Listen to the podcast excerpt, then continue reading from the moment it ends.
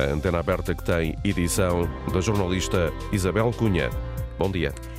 Muito bom dia. Mais um caso a abalar o governo. A secretária de Estado da Agricultura não chegou a entrar em funções, apresentou admissão na sequência da notícia de que, juntamente com o marido, tem contas arrestadas por suspeitas de corrupção. E depois do presidente da República ter dito que é, era um peso político negativo no governo. E isto apesar do primeiro-ministro ter passado a tarde no Parlamento a defender que não havia motivos para afastar a secretária de Estado de Maria do Céu Antunes. A ministra da Agricultura também está debaixo de fogo. Eh, de acordo com a edição online do Jornal Público, Maria do Céu Antunes foi informada por Carla Alves das contas arrestadas pelo Ministério Público. Esta informação acaba de ser desmentida numa nota de imprensa enviada às redações pelo Ministério da Agricultura, mas a iniciativa liberal não perdeu tempo e já anunciou que vai seguir requerimento para ouvir eh, a ministra da Agricultura no Parlamento. O PSD eh, já pediu a saída do governo de Maria do Céu Antunes. A notícia de que Maria do Céu Antunes teria sido informada antes da posse por Carla Alves das contas arrestadas foi eh, conhecida esta manhã. Noite dentro, quando saía do Ministério da Agricultura, a ministra declarava à SIC que tudo estava esclarecido. O primeiro-ministro também considerou ontem à tarde no Parlamento que não havia mais esclarecimentos nem desenvolvimentos deste caso avançando com uma proposta ao Presidente da República a sugerir um mecanismo de verificação de futuros governantes. Proposta que seguiu eh, para Belém eh, na noite passada, em forma de carta.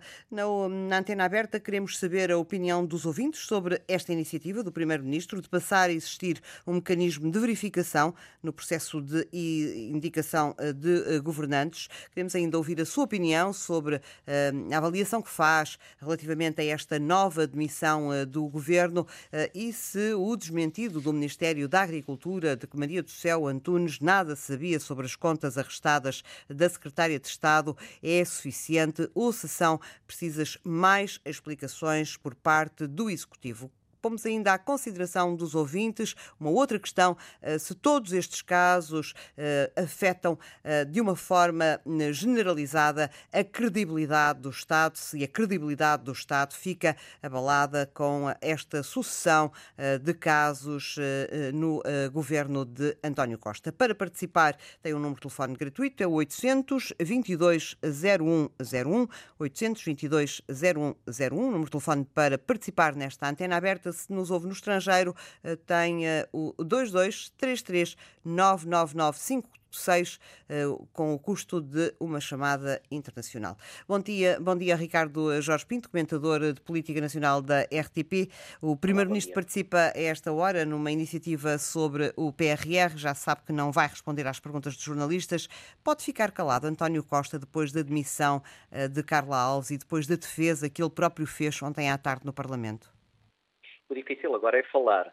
Depois da defesa eh, que António Costa fez da Secretária de Estado, eh, torna-se uma situação eh, um pouco até embaraçosa para o Primeiro-Ministro ter agora que vir admitir que, na verdade, independentemente da avaliação que fez, a própria Secretária de Estado acabou por sair. E estas informações acerca do conhecimento ou não da Ministra da Agricultura, que naturalmente a fragilizam, parecem-me também neste momento irrelevantes, por dois aspectos. Em primeiro lugar, porque o que é grave até é a Ministra da Agricultura não saber de nada e não ter perguntado nada, ou então nada a Secretária de Estado, agora demitida, de ter informado. Isso parece-me bem mais grave eh, do que eh, a Ministra saber ou não saber. E isso leva-nos à segunda questão, é que mesmo que ela soubesse, aparentemente a avaliação feita pelo Primeiro-Ministro era uma avaliação de que essa situação eh, em nada impedia a continuação no cargo de Carla Alves e, portanto, dificilmente a Ministra da Agricultura teria feito uma avaliação diferente daquela que o Primeiro-Ministro fez e que agora, naturalmente, acaba por o inibir de vir comentar uma situação que, pelas palavras que ontem pronunciou no Parlamento, lhe é muito desconfortável. É uma ministra a prazo, a Ministra da Agricultura, neste momento? Não necessariamente. Em primeiro lugar, parece-me que a oposição está mais direcionado para o Ministro das Finanças, até porque percebe que é uma peça bem mais importante na engrenagem do governo eh, e a, eh, a, a sua eventual demissão, que também me parece muito difícil, eh, constituiria um problema bem maior para a imagem e credibilidade do governo.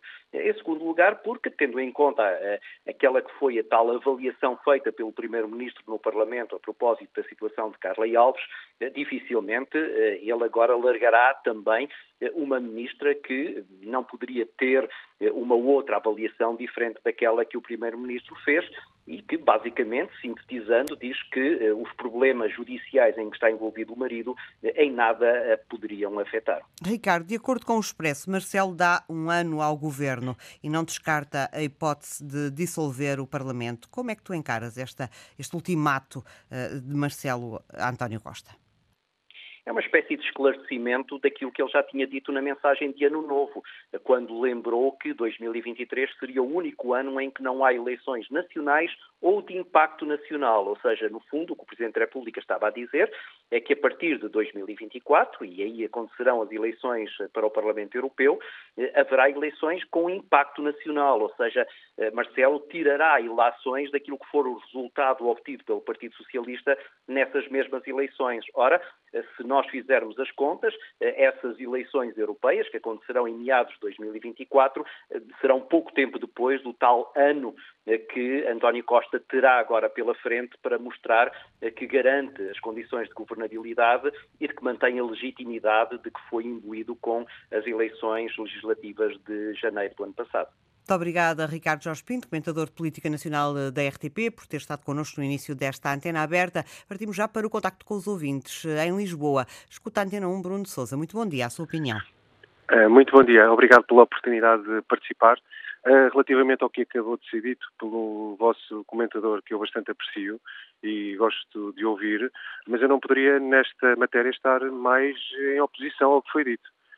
Em primeiro lugar, não acho que seja um embaraço para o António Costa em função daquilo que disse em defesa da ex-secretária de Estado da Agricultura, uma vez que ele uh, defendeu o princípio que, que, que julgava uh, que devia ser aquele uh, para a, nomeação. e basicamente falou-se até da ética republicana, falou-se do princípio do indúbio, do indúbio pro réu, e, uh, basicamente, em face daquele que é o princípio de escrutínio de alguém que é designado e nomeado pelo Governo para, para, para o desempenho dessas uh, funções, uh, António Costa não via qualquer motivo para que, digamos, aquela pessoa não fosse nomeada.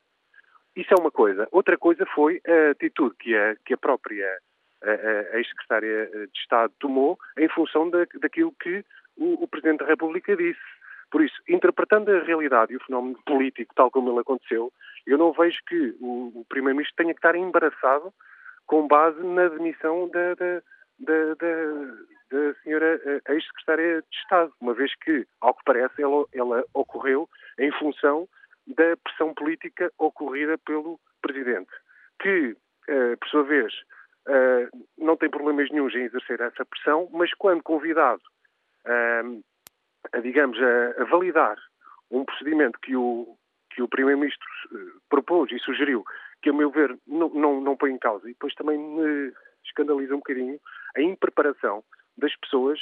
Falou-se em, em uh, que isso punha em causa o sistema, o sistema semipresidencialista que nós temos. Não põe nada em causa. Aquilo que uh, foi proposto pelo, pelo, pelo Primeiro-Ministro foi um circuito entre a nomeação e a tomada de posse uh, uh, dos membros do governo. Circuito esse que, em, que, em, momento algum uh, impunha a, intervenção do Presidente da República. E, e, e, isso acho que era algo bastante positivo. Portanto, nós não podemos aceitar que ter um, um Presidente da República ativo, e ainda bem que é ativo, para controlar digamos, a, a, digamos a, a, atuação do governo, mas ao mesmo tempo não podemos ter um Presidente da República que se demite, digamos, da validação do procedimento para tornar o procedimento de nomeação de titulares de cargos públicos, neste caso de membros do governo, para o exercício dessas mesmas funções. E, digamos, o Primeiro-Ministro convidou o Presidente da República a validar esse procedimento, não a ter uma intervenção direta. Isto não põe nada em causa, como tem sido dito por comentadores e, e alguns políticos, um, não põe nada em causa o regime semipresidencialista que nós temos, porque senão o, o, o Presidente Marcelo não podia ter determinado tipo de atitude uh, mais, uh, mais acesa no que diz respeito à, à, à quase eh, pressão, à, à, manifesta pressão para empurrar determinados membros do governo para, para, para, para a admissão. E quanto a isso já não, não, não tem havido nenhum problema. Temos de ser coerentes nesta medida. Por último, gostaria só de dizer uma coisa. O Presidente da República não tem que fazer interpretações acerca do resultado eleitoral das europeias. As europeias é para, para eleger deputados na, na, na, no Parlamento Europeu, as legislativas foram há um ano e o povo expressou-se. E é uma maioria absoluta. O Presidente da República, se o fizer, se no próximo ano uh, optar pela admissão do Governo e do Primeiro-Ministro, terá que responder perante os portugueses porque é que o fez. Se foi com base nestes casos, porque são graves e põem em causa a credibilidade, ou se foi por causa do desempenho político do governo. Quando temos um, uma, uma, uma, dívida pública a decrescer, quando temos um, um, desemprego em mínimos históricos, quando temos um crescimento uh, acima da média da União Europeia, se ele está disponível para, em função destes casos, que não são culpa, certeza, do Primeiro-Ministro, uh, para admitir um, um, governo em face de um resultado menos bom nas, união, na, na, nas eleições para o Parlamento Europeu, então eu acho que também ele ficará uh, responsabilizado. Muito obrigada, Bruno Souza, o ouvinte que nos escuta em Lisboa, uh, no Pinhal Novo, não muito longe. Humberto Venâncio, bom dia. Olá, bom dia. eu vou falar, vou falar em termos desta análise política como técnico, como profissional de saúde. O que nós estamos a viver neste momento é um síndrome de impunidade. Esta maioria, constituída há, há pouco tempo, atribuiu, portanto, pensam as pessoas que ficaram imunes a tudo, aliados à imunidade parlamentar e outras imunidades, e efetivamente esta questão das, da, do comportamento que nós observamos, além de uma falta deontológica e uma falta de respeito para com os eleitores que colocaram o pessoal na, na Assembleia, é de facto uma situação que urge ter um corte radical. Este corte radical deve ser aplicado a todos os elementos com cargos políticos. Se bem que haja uma demissão de um secretário de Estado, de um ministro, esse ministro não devia ir no secretário de Estado, voltava às bancadas da, do próprio Parlamento. Não voltava. É uma questão de, de coerência. Portanto, se há uma falha que determinou a primeira situação, continua a manter-se na segunda situação sem, sem alteração alguma. Por isso, desde as câmaras municipais, desde tudo isso, e nestes casos os escândalos vão, é como se andasse um cãozinho atrás do rabo e a pescadinha, porque agora o, a suposta, o surgimento de dinheiro nas contas cai do céu e que devia se reverter para o Estado logo, antes do processo se transitar em julgado, logo. Uh, as pessoas, quer dizer, o dia cai não sabem, não é deles, não é de ninguém, quer dizer, isto é, é complicado. Portanto, analise as câmaras, o próprio Parlamento e em relação ao seu Presidente.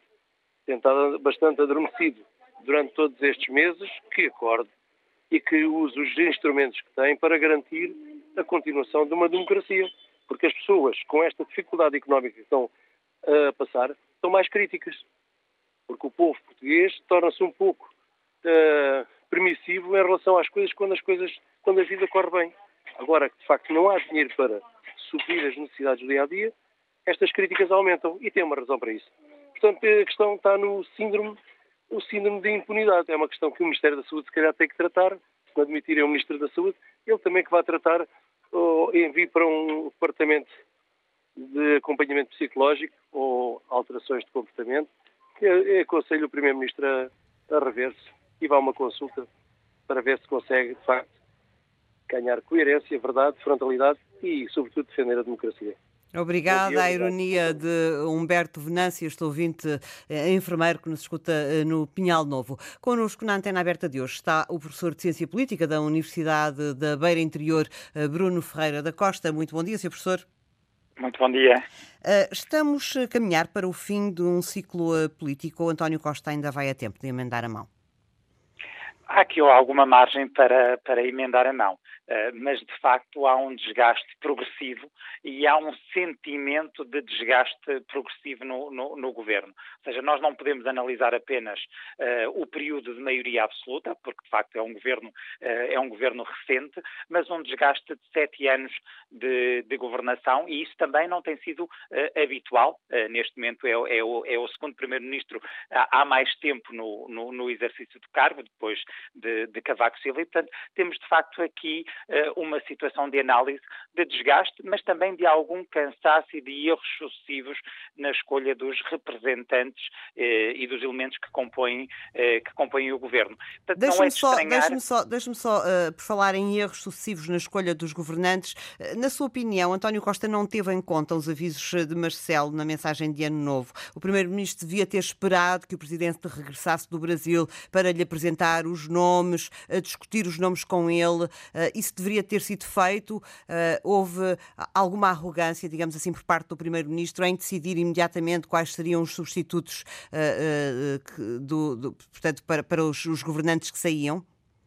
Houve pelo menos alguma precipitação, do meu ponto de vista, considerando que, de facto, o Presidente da República até estava fora uh, do país, considerando que havia um sentimento uh, de insatisfação crescente em relação às sucessivas saídas, e, de facto, nós não podemos desvalorizar uh, eh, 12 saídas em nove meses de um governo de, de maioria absoluta, a expectativa, e, de facto, as informações que, que vamos recebendo de Belém vão muito nesse sentido, a expectativa é que houvesse alguma uh, moderação uh, ou algum tempo de análise para se proceder uh, a uma remodelação governamental mais transversal, mais ampla e que não recorresse apenas ao próprio governo, a elementos do próprio, do, do, do, próprio governo. Portanto, a insatisfação do meu ponto de vista do Presidente da República resulta também deste processo, deste processo de decisão, mas resulta de alguma incapacidade, e essa é do meu ponto de vista a questão central, alguma incapacidade de analisar os perfis, eh, os, os currícula, as competências dos nomes que têm sido levados eh, a Belém. E, portanto, o Presidente tem, de facto, dado posse eh, a estes nomes, não tem margem, eh, não tem muita margem para recusar eh, estes, eh, estes nomes, mas foi claro quando, a partir do momento em que se sente desconfortável com este processo e com esta sucessão uh, de casos, colocar uh, o ónus da responsabilidade total em, uh, em António Costa e nos ministros. Repare que esta situação. E não só, recente... Marcelo, e não só, ontem Marcelo dizia que era preciso que se faça um autoescrutínio, ou seja, falava para os próprios governantes que são convidados para que colocassem mãos à consciência, digamos assim, não é? E eu iria precisamente para esse ponto, ou seja, quando a, a ex-secretária de Estado da Agricultura é convidada, nós temos aqui uh, duas situações uh, claras. Ou revelou Uh, na altura do convite, a situação que vivia, do, do, seu agregado familiar, os processos que estão em, em, investigação, e, portanto, a partir desse momento, a responsabilidade passa para quem mantém o convite, eh, ou de facto não revela, e há aqui uma uh, deslealdade uh, política, pessoal profunda e uma incapacidade de analisar se a pessoa neste momento tem as condições políticas para assumir um cargo com esta responsabilidade. Portanto, quando é efetuado o convite, deve ser feita essa autoavaliação uh, por parte de quem, de quem é convidado, se de facto reúne as condições políticas e reúne um, as condições para este escrutínio, que é um escrutínio salutar. Uh, nós não podemos uh, de deixar de, de, salientar isto, ou seja, o escrutínio dos nomes escolhidos é salutar porque são representantes e vão tomar decisões no contexto do exercício das políticas públicas que afetam a, a, a vida dos, uh, dos, cidadãos. E, portanto, nós aqui temos um problema, é porque, de facto, se Carla Alves revelou a situação e houve a manutenção do convite, já temos aqui a Ministra da Agricultura a ser colocada em causa e o próprio Primeiro-Ministro, quando ontem, uh, na, na, na, discussão da moção de censura, acaba por defender a manutenção da Ministra, uh, perde um pouco a face. Da Secretária quando, de Estado. Da, Secretária de Estado, peço desculpa, perde um pouco a face quando a Secretária de Estado, horas depois, apresenta a demissão após a intervenção pública do Sr. Presidente da República. Portanto, esse, esse escrutínio de quem escolhe, mas uma autoavaliação da preparação para o exercício destes cargos públicos que não tem sido, não tem sido feita nestes últimos, nestes últimos meses. Professor Bruno Ferreira da Costa, olhamos agora um bocadinho para a oposição, nomeadamente para o PSD, que tenta aqui acelerar a alternativa política, reúne amanhã o Conselho Estratégico, um órgão, um órgão criado por Rui Rio, uma espécie eh, de governo sombra. Isto indica-nos já que, de facto, o PSD está a colocar pés ao caminho? a questão central é que um partido de governo ou do arco da governabilidade como o PST nunca pode estar uh, impreparado para assumir estas funções e, portanto, já uh, tem de correr atrás do prejuízo. eventualmente, após um período de maioria, após uma eleição com resultado de maioria absoluta, houve aqui, e mudança na liderança do PST, houve aqui um período de expectativa face a uma possível estabilidade e, portanto, o calendário eleitoral mudou, uh, mudou completamente. Mas o contexto do, do sistema político português, da realidade política portuguesa, obriga a uma atenção e manutenção constante. Portanto, a partir do momento em que se verificaram um, a, a, os primeiros episódios de instabilidade, seja com a antiga Ministra da, da, da, Saúde, seja com a questão da localização do aeroporto com Pedro Nuno Santos, a partir desse momento o PST, naturalmente, uh, como maior partido da oposição, deveria ter começado um processo uh, claro de uh, oposição, mas mais do que isso, de apresentação de um projeto alternativo ao país e isso o que é não fundamental aconteceu, para o que não democracia. aconteceu. É expectável que venha a acontecer nos próximos tempos? É expectável que venha a acontecer, beneficiando pelo menos Luís Montenegro nesta fase de alguma coesão interna no PSP. E isso é também importante uh, para se assumir uh, como alternativa e para começar a apresentar propostas uh, nas questões centrais que afetam a vida, a vida dos, dos portugueses. E, portanto, é expectável que a partir deste momento o olhar dos cidadãos, mas também o olhar dos mídia, eh, incidam mais também sobre o principal partido da oposição, pese embora Luís Montenegro não tenha o palco privilegiado que é estar a debater diretamente com o Primeiro-Ministro na Assembleia da República, nos, no, nos debates em, em, que o Primeiro-Ministro está, está presente. Professor eh, Bruno Ferreira da Costa, muito obrigada pelo contributo que trouxe a esta antena aberta. Regresso ao contacto com os ouvintes em Lisboa. Escuta-nos Francisco Crespo. Bom dia, a sua opinião. Bom dia. Olha, uh, faz-me um bocado de impressão uh, ver o, António Costa, que é um homem de grande habilidade política. Eu, eu, estou a falar de questão em termos de, de opção partidária, porque não, não tenho filiação partidária. Mas ele que tem habitualmente uma grande habilidade, de facto tem tido muito pouco cuidado na seleção das pessoas que tem escolhido. É inacreditável como é que estes acontecimentos mais recentes de pessoas com, com com problemas graves para resolver, isto tinha que ser feito com mais cuidado. Mais, quer dizer, quando se pretende, tendo a maioria absoluta, a, a, o, o, o, governo tinha condições para fazer mudanças significativas em alguns setores. Ora bem, não é com estas eh, eh, substituições a correr para se que têm medo que haja um pequeno período em que não haja um, um governante para ser substituído, não me parece que isso fosse muito grave, uh, e portanto isto merece alguma reflexão. Isto, a sorte dele é que a oposição também não tem tido uh, o papel que devia ter. Quer dizer, aparecem críticas, mas não aparece ninguém com sugestões. E aquilo que as pessoas querem são coisas concretas, são coisas objetivas.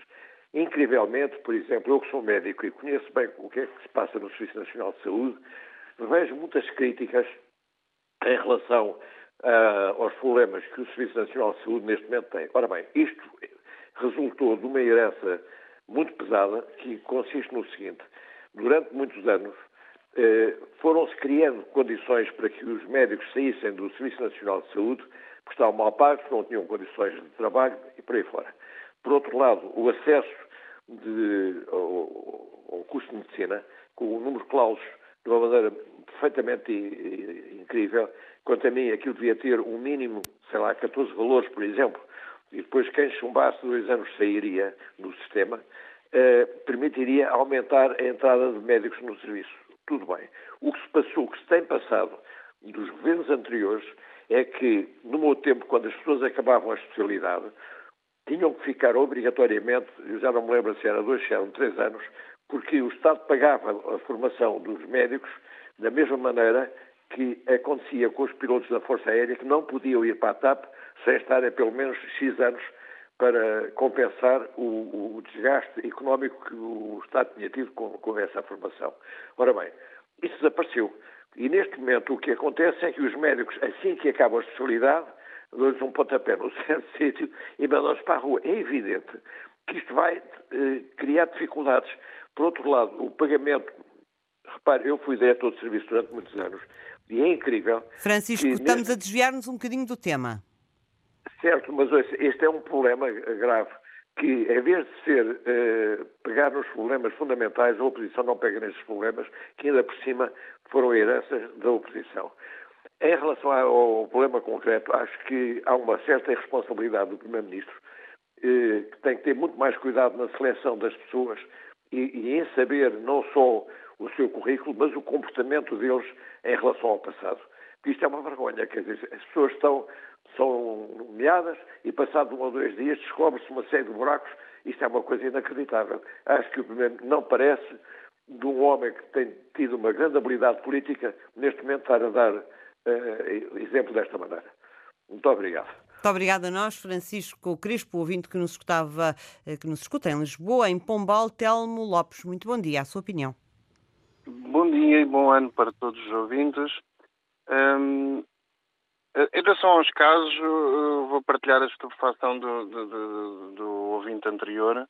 Uh, o Dr. António Costa normalmente é uma pessoa com, considerada com grande habilidade política e ultimamente eh, não tem mostrado essa habilidade, não sei se de forma propositada ou não, porque há, há, há aqui alguns fenómenos estranhos. E, e o, o, facto de estas notícias aparecerem muitas vezes poucas horas ou poucos dias depois de saber a nomeação de, das pessoas, e nesta última secretária de Estado foram poucas horas depois da, da, da sua tomada de posse, é, é estranho. Dá a ideia que há aqui qualquer coisa já preparada para que a notícia saia logo a seguir à, à tomada de posse. Não é, não é. Há aqui um arquivo qualquer secreto que, que, que não há, que levanta algumas dúvidas em relação a, a, a, como todas estas coisas estão a ser feitas.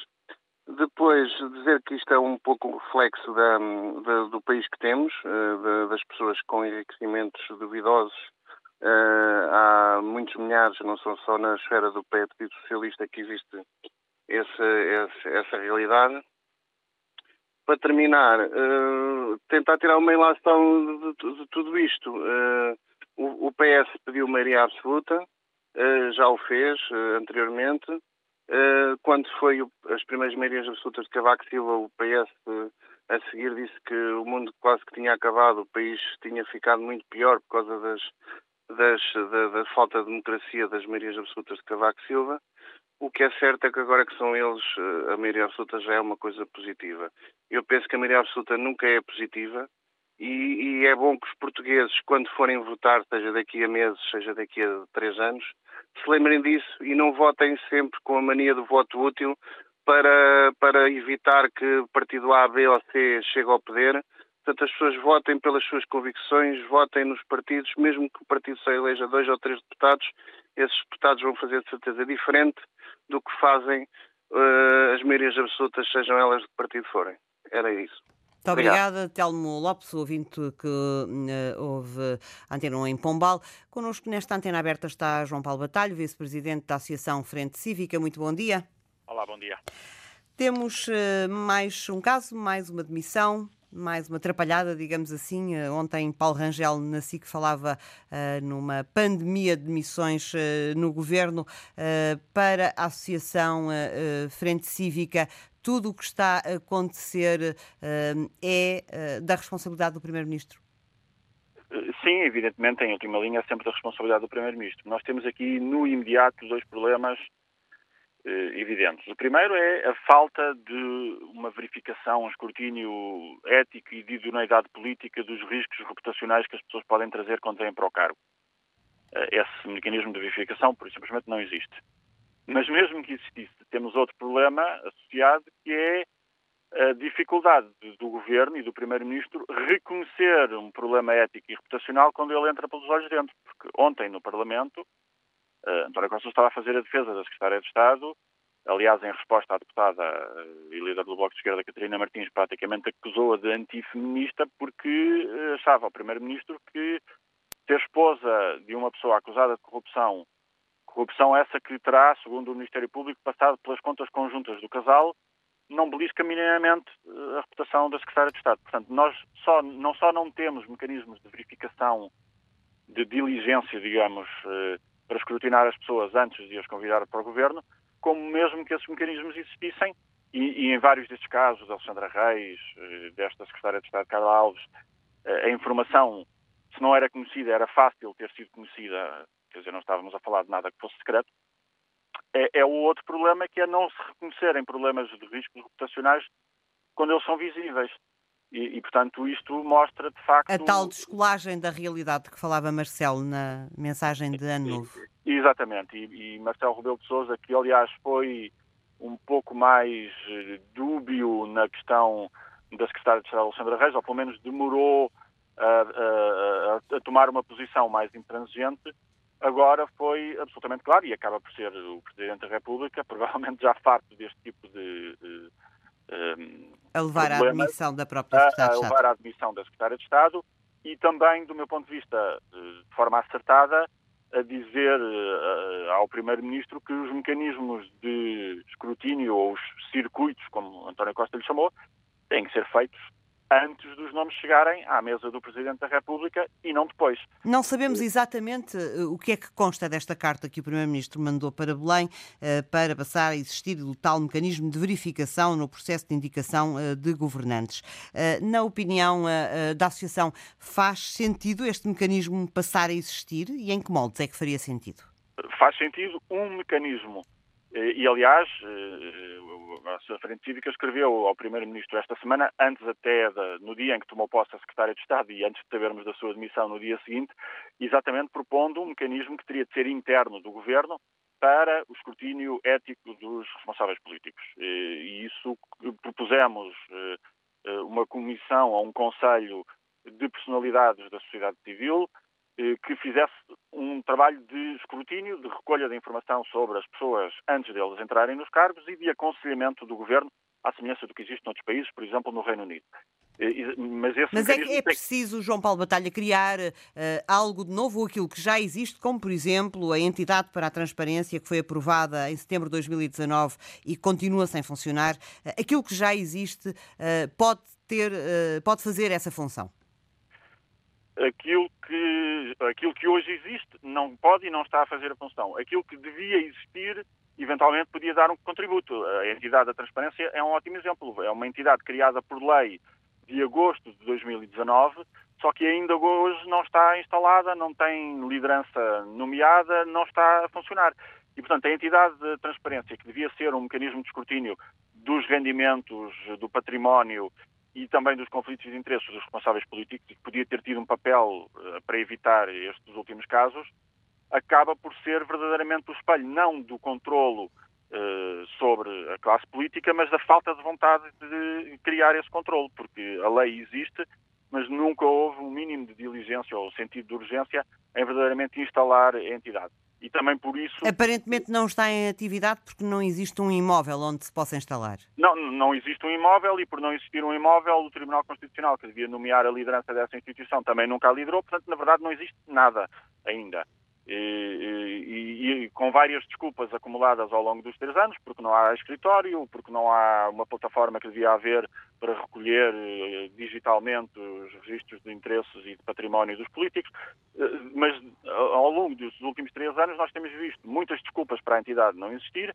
e nenhuma vontade em que a entidade verdadeiramente exista. E, portanto, eh, o problema é que quando a entidade formalmente for finalmente criada, cumprindo a lei que está por cumprir há três anos, já aparece completamente descredibilizada porque é o resultado de uma enorme falta de vontade partilhada entre, entre o Parlamento, o Governo e o próprio Tribunal Constitucional, ninguém quer verdadeiramente esta entidade funcionar. E, portanto, o que nós estávamos a propor é, dado que o escrutínio tem sido feito na comunicação social e pela sociedade civil, tragam uh, pessoas da sociedade civil para fazer, uh, nem que fosse de forma informal, junto do governo, um mecanismo de aconselhamento do governo, portanto, sem poderes de investigação, nem de sancionatórios, nem nada disso, mas que fizesse este trabalho de escrutínio básico e aconselhasse o governo sobre as nomeações que tem que fazer, quer para cargos governativos, quer para cargos de alta administração pública, porque o que nós vemos também nestas nomeações é que estas manchas tornam-se mais visíveis quando as pessoas chegam ao governo, mas são manchas que já vêm de pessoas que já estão, neste momento, a exercer cargos de responsabilidade na administração pública e, portanto, também isso é preocupante. Muito obrigada, João Paulo Batalha, vice-presidente da Associação eh, Frente Cívica, por ter estado connosco nesta antena aberta, em que uh, discutimos uh, com os ouvintes, damos voz aos ouvintes relativamente a mais um caso de demissão no governo e também deste um, mecanismo de verificação de futuros governantes proposto pelo Primeiro-Ministro e que já seguiu para Belém. Em Sines, ouve-nos Mário de Almeida. Muito bom dia, a sua opinião. Muito bom dia não sendo eu um comentador, mas apenas um cidadão normal interessado nestas coisas, eh, alinhavei aqui, alinhavei aqui três notas no cerne do, do problema 2, do problema que hoje proponho. Homem de um só parecer, de um só rosto, uma só fé, de antes quebrar que torcer, ele tudo pode ser, mas de acordo, homem não é. Está Miranda, início do século XVI. Ontem, no debate da moção de censura, toda a oposição teve um só rosto e uma só fé quanto ao desnorte, instabilidade e incapacidade do governo. Mas depois a votação vai na recusa à aprovação da moção de censura.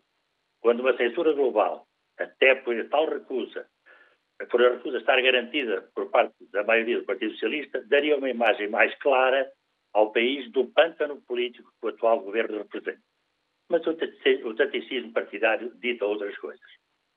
Referia aqui apenas duas rapidamente. O discurso de Catarina Martins, para mim, e eu não, nunca fui votante do Bloco de Esquerda, talvez o melhor discurso ela vê na Assembleia. Deixou um bocado o Presidente, o, presidente, o Primeiro-Ministro um bocado incomodado. E o de André Ventura, que também nunca votei, mas continua a ganhar votos à custa do Partido Socialista e de outros, à custa de Ferro Rodrigues, Santos Silva, enfim, que vão dando votos e este país, infelizmente, vai ser surpreendido nas próximas eleições. Quanto à Ministra da Agricultura, que tem andado perdida em serviço, e já no passado protagonizou episódios não muito famosos, se sabia, reforça condicional, parece que afirma o sim, se sabia do caso das contas da Secretária de Estado, Carla Alves, como hoje o público online refere, então deveria ter-lhe indicado o regresso a Abrantes. E onde? E ontem não foi capaz de uma resposta política à admissão da secretária, refugiando-se no chavão habitual, não, não tem mais nada a declarar, está tudo esclarecido, etc. A proposta de António Costa para escrutinar com o Presidente da República o perfil dos futuros governantes é uma perfeita golpada tosca no sentido de não querer assumir a responsabilidade da escolha e, no futuro, poder dizer que, por nós, nada detectámos que obstasse a nomeação, mas há um outro responsável no escrutínio. Isto é uma atitude que alguns apaniguados poderiam considerar no futuro de genial habilidade. Esta habilidade está entre aspas. Por parte do capataz do Partido Socialista, mas que não tem pés para andar desde logo pela resposta do Presidente da República e da generalidade dos analistas políticos. Era só o que faltava ao Presidente e os seus serviços andarem a pesquisar perfis. Um questionário com assinatura de honra, consultas dos sistemas judicial e tributário, análise do currículo vita, devem ser trabalho a realizar pelo Primeiro-Ministro proponente, único responsável pela escolha. E foi uma pena, de facto, assistirmos ontem àquele espetáculo de toda a gente, toda a gente contra o, contra, e bem, contra este governo, que é um desnorte, que é uma desgraça nacional. Muito bom dia. Muito obrigada, Mário. Muito bom dia. Conosco está também eh, Nuno eh, Cunha Rolo, é presidente da Associação Transparência e Integridade. Muito obrigada por ter aceitado o nosso convite. Bom dia. Muito obrigado. Bom dia. A credibilidade do Estado fica também abalada com estes casos. Em que medida, na sua opinião? Sim, claramente, considerando que o governo é também o Estado, não é? Portanto, isto fica, há aqui uh, falhas, há aqui erros cometidos, há aqui lições não aprendidas uh, com os próprios erros, há aqui, uh, não há também uma apresentação de medidas sérias, uma política séria de tentar melhorar, enfim, melhorar os temas e estas falhas de transparência e de integridade que existem. Uh, em concreto, neste caso da, ex-secretária de Estado da Agricultura, portanto, falhas da transparência, porque não sabemos uh, como, é que, como é que ela foi escolhida, porque é que ela foi escolhida, enfim.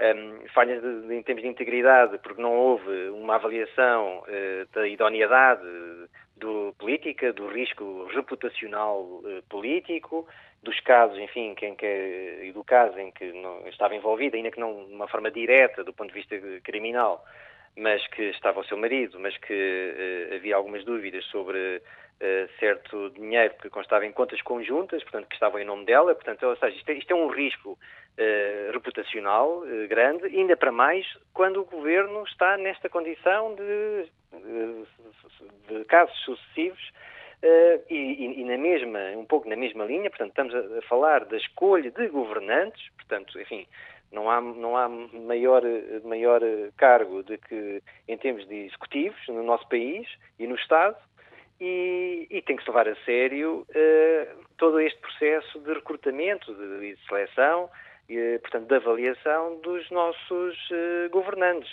Porque esta questão não é só uma questão, enfim, obviamente, isto depois uh, são questões redundam em questões éticas, em questões da confiança dos cidadãos, em questões que podem minar o próprio, o próprio sistema, uh, o, sistema político. Mas tem que se olhar para a ética, enfim. Tem, não é uma coisa, quer dizer, aqui não há aqui puritanismos, não há aqui moralismos, não é essa a intenção. A ética é, essencial para tomar para uh, estejam lá pessoas idóneas para tomar as melhores decisões no interesse público para avaliar as, uh, próprias decisões tomadas por, pelos próprios e para afastar comportamentos ilícitos, não é? Pode haver eh, comportamentos que, que tenham a ver com, enfim, com, com, com, comportamentos criminosos, conflitos de interesse, abuso de poderes, uh, incompetências e responsabilizações que houve no seu percurso e na sua vida. Quer dizer, uh, mas isto é um processo que nas democracias avançadas, enfim, é um processo normal, existe no Parlamento Europeu, existe eh, na, para a Comissão Europeia, perdão, existe e, e nas algumas instituições europeias, existe no, nos Estados Unidos, existe no Reino Unido, quer dizer, eu, acho que, eu acho que temos é que nos ajustar, eh, enfim, digo que temos. Portanto, enfim, na, na, na, vossa opinião, na, na, opinião da Associação Transparência e Integridade, este mecanismo de verificação do processo de indicação, no processo de indicação uh, de governantes que António Costa, e não sabemos ainda os pormenores, envia para Belém, é algo que tem efetivamente que passar a acontecer? Assim, uh, não, o que tem que passar a acontecer é um melhor e um maior escrutínio no que respeita uh, ao risco de uh, que pode o risco reputacional e, portanto uma avaliação curricular, uma avaliação mais mais profunda. Quer dizer, e não, e não, estamos a falar de, enfim, não estamos a falar propriamente de, de coisas. é simplesmente saber, enfim, o que é que, quais são, por exemplo, os contactos com a justiça que teve, se é, se é arguído, se é acusado, se está implicado em, em algum processo judicial direta ou indiretamente. Enfim, se tem algum problema com, com, o fiscal, com a entidade fiscal, com a autoridade tributária. Uh, quer dizer, há aqui, há aqui meia dúzia de, de, coisas que se podem perfeitamente, em, poucos, em muito pouco tempo, a pessoa preencher, nem que seja um formulário, como aliás, como existe no, em outros países, como os Estados Unidos e, e, ou entrevistas também, como existe no Reino Unido. Quer dizer, uh, uh, há aqui meia dúzia, isto não, não, não, não há que inventar muita roda. Uh, o que há é que levar a haver vontade política, levar a sério este mecanismo de, de verificação, que é um mecanismo prévio. E deve ser posto em prática por quem? Pelo Parlamento? Não, deve ser posto em prática pelo Governo. O governo é, a não ser que se mude, enfim, até a própria Constituição, porque o governo é, é quem tem eh, o governo, neste caso, é o primeiro-ministro. O primeiro-ministro é que tem competência para propor e exonerar membros do governo, secretário de Estado e ministros. Ao Presidente da República. Portanto, o Presidente da República, quer dizer, não se pode transferir o poder aqui para o Presidente da República, porque senão estamos a mudar o sistema de governo, não é? Estamos num sistema parlamentar ou presidencial, ou um sistema semi-presidencialista, como se diz, para um sistema presidencialista. Nós não temos um sistema presidencialista, nós temos um sistema mais misto, parlamentar presidencial, ou chamado semi-presidencialista. E, portanto, mas parece-me que o governo é que é aqui a principal, eh, é o órgão de soberania eh, responsável por escolher os governantes, é o governo. E esse, esse poder, penso que não. não Portanto, este uh, mecanismo análise... tem que ser posto em prática, na vossa opinião, pelo governo? Não é um mecanismo, eu não, eu não sei qual é o mecanismo proposto pelo, pelo Primeiro-Ministro, eu não sei, eu não, eu não vi, não li. Sim, mas, mas sei... a fiscalização, a fiscalização, a verificação uh, dos currículos, digamos assim, uh, do, do, do, do, historial de quem é proposto para, para governar o país, deve ser feita por quem? Essa é, é a minha questão. deve ser feita pelo, acima de tudo, é o Primeiro-Ministro, que faz o julgamento de mérito sobre uh, um julgamento de mérito e de risco reputacional, sobretudo neste governo, que, que, que, tem casos sucessivos. Não sei se vai criar precedente para, para futuros governos, vamos ver. Uh, uh, a não ser que também que haja, produza uma regulação em que possa eventualmente uh, dizer que qual é o código, digamos assim, qual é o formulário, qual é, qual é aqui o procedimento em que ele próprio vai obedecer na seleção dos governantes, que isso também podia ser uma boa medida, não é? Portanto, institucionalizar, pelo menos na sua perspectiva, uh, para este governo, institucionalizar aqui um processo de verificação prévia e não tem que, pode ser um, pode haver uma, pode criar um grupo, uma comissão, pode ser o próprio gabinete, pessoas do gabinete dele, enfim, pode ser, uh, ora, ele, claro, o Primeiro-Ministro tem que estar sempre uh, a conduzir e a liderar este processo, porque é quem tem a competência para propor os membros do governo. Portanto, é, é um sistema, algum sistema de verificação, sim, formalizado, pode ser, institucionalizado, pode ser, uh, e deve ser. O que interessa é que haja uma avaliação séria, objetiva, profunda e uma preocupação com os riscos reputacionais que eh, os escolhidos possam, podem vir a ter. Não é só para este governo, é para o Estado, é para todo uh, o poder político. E isto só vem depois de dar, enfim, aqui razão. Para concluir, por uh, favor, que estamos no fim do programa, sim. Uh, a forças extremas ou extremistas e antidemocráticas, quer dizer, e, e, populistas e etc. Portanto, eu acho que temos que cuidar da, da a ética, a transparência e a integridade é essencial para uma democracia avançada e, e e isso, eh, naturalmente, eh, e estes, estes casos e casinhos eh, vêm, de facto, erudir, digamos, essa, o próprio a democracia e o próprio sistema, o sistema político. Muito obrigada, Nuno Cunha Rolo, por ter estado connosco nesta antena aberta. Encerramos com o ouvinte que nos escuta no Cacém, Francisco Rodrigues. Bom dia, muito rapidamente, a sua opinião. Temos um minuto. Sim, muito bom dia. Eh, para além das questões da, da imoralidade, ainda que legal, destas políticas eh, de direita, eh, o problema do PS vem desde que o Sr. Mário Soares meteu o socialismo na gaveta. O Sr. Presidente, apesar dos recados, aparentando avisos ou constranger e condicionar, não se importa que o PS faça o trabalho sujo que o seu partido, o PSD, faria, mas assim é o PS que fica queimado. O problema maior é o voto do povo que mantém e até reforça as políticas de corrupção da direita, veja-se o caso do, da ascensão do Chega, da Iniciativa Liberal e todos esses partidos, das mesmas políticas, e que se esquece de votar e reforçar uh, o único partido decente, coerente uh, e com credibilidade uh, na vida política e pública do país, que é de facto o Partido Comunista Português.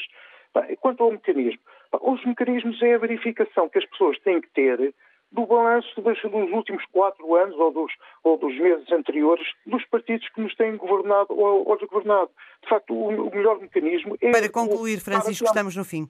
O, melhor mecanismo é o povo estar atento eh, e lembrar-se na altura das eleições, quando vai votar, quem é que defende os seus interesses e quem é que defende a esmagadora maioria da população, ao invés de andar a defender grupos económicos uh, e outros interesses ocultos que depois constata o que é que se passa. As pessoas até podem ser muito competentes, as pessoas até podem atuar dentro da legalidade, uh, podem ser até profissionalmente muito boas. Mas, de facto, se depois implantam políticas práticas que beneficiam apenas os mais corruptos, ainda que elas não sejam as corruptas, mas beneficiam os mais corruptos com mecanismos legais, ora, continuamos na mesma. Pode Francisco, muito obrigada pela participação. É com este ouvinte que terminamos a antena aberta de hoje.